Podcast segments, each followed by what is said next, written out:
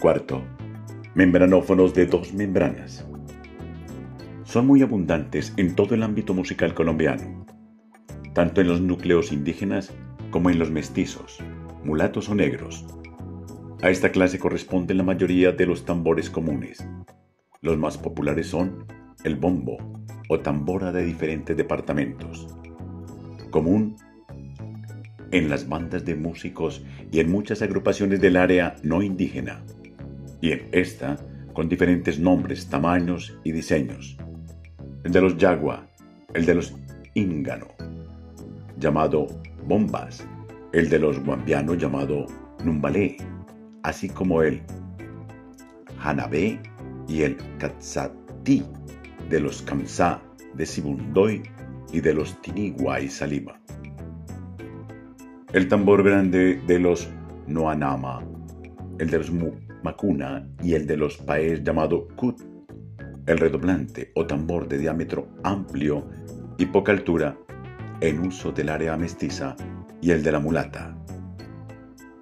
El llamador, repicador, mayor o tambor macho del litoral atlántico, la hembra, pujador o arrullador o bonga del mismo litoral el tamaño menor de este, aunque no tiene por lo regular la forma exacta del redoblante,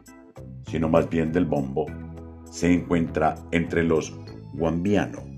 con el nombre de cuchimbalé, también entre los noanama y entre los cogi de la Sierra Nevada de Santa Marta. Entre los guajiro, la casa o cachi, tambor que acompaña la danza de los chichamaya, el tambor de caucho de los catío, el tondoa de los embera o cholo, el de los kamsá llamado tonoa y el todo de los ticuna.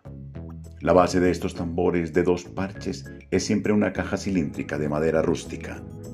a veces labrada y provista de dos trozos de cuero, piel badana o vejiga tendidos sobre las bocas del tubo y fijados a estas por medio de aros superpuestos y templados. Los parches por medio de cuerdas que van de un aro a otro, o más regularmente a una cuerda central que sirve de soporte. Las cuerdas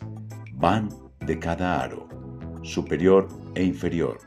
a la cuerda central en ataduras que siguen la figura de las letras M, W o Y. Estas ataduras dan a los parches el temple necesario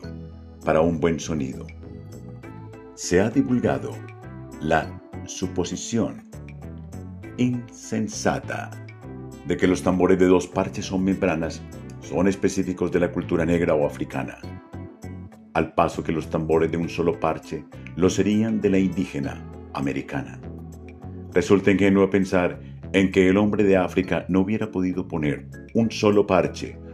a un tubo de madera o tronco hueco en vez de dos,